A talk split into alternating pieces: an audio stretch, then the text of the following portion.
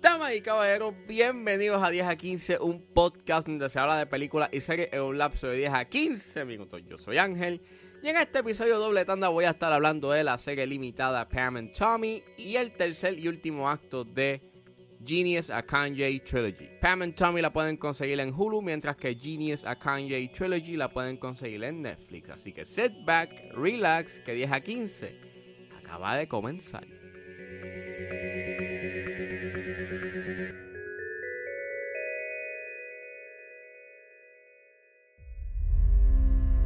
Will you please state your name for the record? Please welcome Pamela Anderson. Did you know anything at all about Mr. Lee before you met him? I knew he was the drummer for Motley Crue. Did you find him attractive? I like his smile. I still do. We're so good together, Pamela. To everlasting love. We have recently come into possession of a piece of material. Pam and Tommy, como dije, es una serie limitada creada por Robert Siegel, es dirigida por Craig Gillespie, Lake Bell, Gwyneth Herder Payton y Hannah Fidel. Y es basada en el artículo de Rolling Stone titulado Pam and Tommy, The Untold Story of the World's Most Infamous Sex Tape de Amanda Chicago. Y pues nada, esta serie limitada trata y sigue la historia de Pamela Anderson y Tommy Lee y su relación presentando su matrimonio después de conocerse en 96 horas en el 1995 hasta su escándalo y caos por la filtración de su video íntimo. La serie la compone Lily James, Sebastian Stan, Seth Rogen y Nick Offerman. Pues nada, eh, había visto trailers de la serie y pues dije, pues déjame verla. Eh, obviamente las fotos que habían presentado de, de Lily James y Sebastian Stan pues se parecían bastante este, a Pamela Anderson y a Tommy Lee. Pues dije, "Hmm, puede que sea una serie, you cool. Y it's fine. Lo más que molesta es que obviamente pues cuando estrenó la serie pues eh, empezaron a salir esta, estas informaciones de que pues Pamela Anderson nunca respondió ni aceptó que se hiciera la serie. Y pues eso, aunque es un factor externo, cuando ves la serie y las cosas que hacen, pues sí, este afecta un poco y no puedes como que ignorar ese detalle.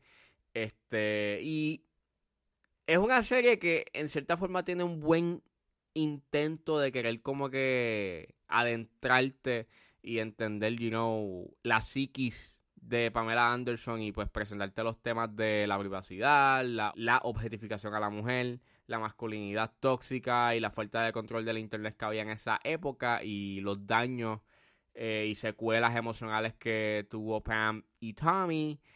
Pero la serie es como que toca esos temas a un nivel bastante superficial y entonces tampoco ayuda a que en los primeros episodios a quien se le está dando perspectiva y protagonismo es a el perpetrador en vez de a la pareja eh, que lo interpreta Seth Rogen. Y es bien annoying porque quieren como que causar algún tipo de simpatía en él y que él lo hizo por una razón y bla bla bla. Y es como que, yeah, pero a la misma vez sigue siendo, you know, lo que hizo, you know, no lo hace ser merecedor de simpatía. Y, y pues, por unos cuantos episodios, pues tienes que aguantar, you know, que sea el, el protagonista en vez de Pam and Tommy. Como que no tienen el protagonismo y son como que personajes secundarios, entre comillas. Después como que en los, ya para el cuarto, quinto y los, y, los, y los episodios restantes, pues le dan una perspectiva más a la pareja y pues como que pues su romance y obviamente este, los problemas y- e issues que tuvieron cuando se filtró el video. Y en cierta forma hay unos momentos poderosos pero no son lo suficientes y entonces como repito tampoco profundizan en las secuelas emocionales que tuvo Pamela. Fuera de eso a mí el highlight de, de esta serie pues sí lo son las actuaciones por lo menos las de Lily James y pues Sebastian Stan son buenísimas y, pues la actuación de ellos es natural y pues eh, no se siente que están caricaturizando eh, las personas que están interpretando. Y pues eso pues, es un es un nice touch. Y la serie you know, se ve que tiene calidad en términos técnicos. O sea hay una es bastante creativa por lo menos en sus primeros dos episodios. Y es funny. Hasta que obviamente sucede eh, lo de la filtración del video. Y ahí pues se torna un poco más serio y más siniestro pero el gran problema que tiene esta serie es que pues tiene una falta de enfoque a quien quiere you know la serie darle, pues, enfoque. O sea, o quieres enfocarte en el perpetrador o te quieres enfocar en la pareja. Y pues está en esa crisis y en esa indecisión de a quién darle el protagonismo. Y hubiese sido mucho mejor si le hubieses dado este el protagonismo a, a los que están en el título, y no a Pam y a Tommy. Y pues, basically that, eh, recomiendo que vean la serie, eso está a su discreción. Este. Sí, sí tiene cosas buenas, pero en the end, al final, como que la serie dura más de lo que necesita durar. Pienso que hubiese sido mejor si hubiesen sido cinco episodios o seis, no ocho. Estiran un, estiran un poco el chile y tiende a ponerse bastante repetitivo en los últimos episodios. Al igual que, pues le dan más enfoque al personaje de Seth Rogen, que pues no te importa, y las interacciones que él tiene tampoco te importan. Importa más lo que le sucede you know, a, a Pamela y a Tommy. Y pues, basically es una serie ok, que tiene buenas actuaciones, pero que su enfoque eh, no era el que se suponía y termina siendo una serie bastante superficial. Everyone wants me beautiful and perfect. Is that how you feel? Like you have to please people? It's all I do.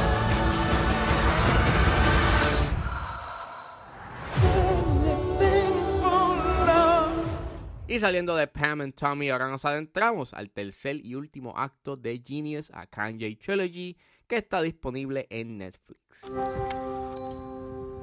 Hey Kanye, how would you uh, describe your album?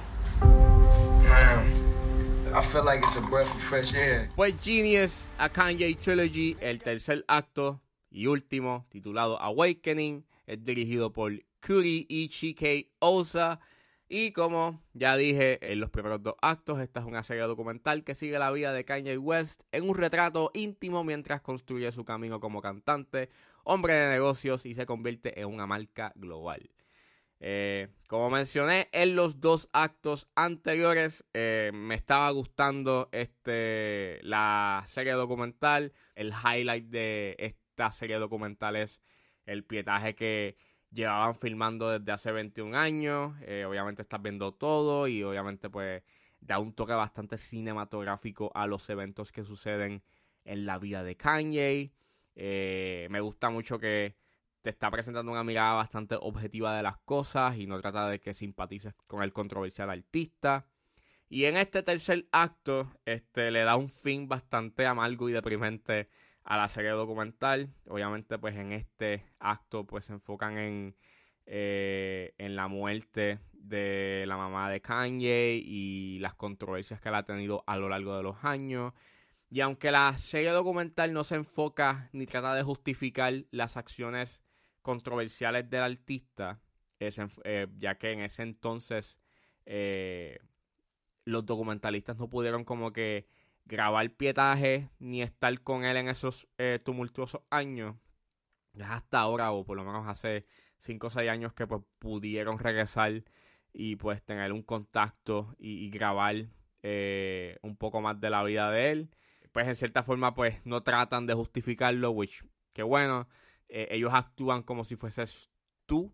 O sea, tú estás atestiguando las acciones que hace Kanye y cuando lo ves en su eh, vida privada en esos últimos años, o por lo menos en los años más recientes, pues eh, sus acciones son bien cuestionables y eh, a veces este por incomodidad Curry tenía que apagar la cámara porque lo sentía bastante incómodo y no sentía que eso era para grabarse.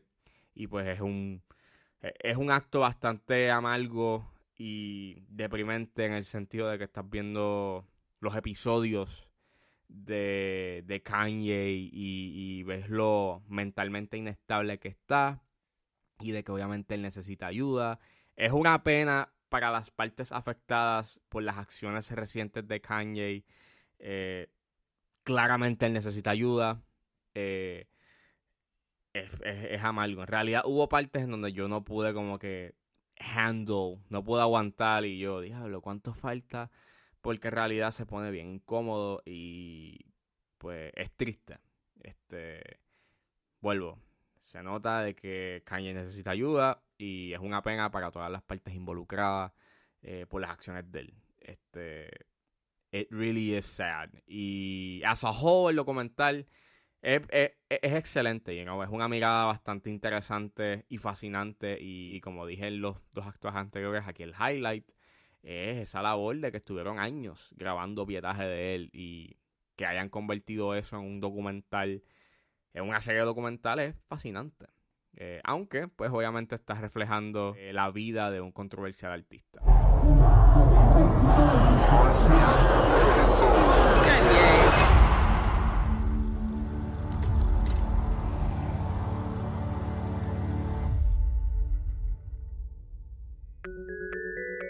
Bueno, eso fue todo en este episodio de 10 a 15. Espero que les haya gustado. Suscríbanse a mis redes sociales. Estoy en Facebook, Twitter e Instagram como ángeles.pr. Recuerden buscarme en su proveedor de podcast favorito como 10 a 15 con Ángel Serrano. Gracias por escucharme y nos vemos en la próxima.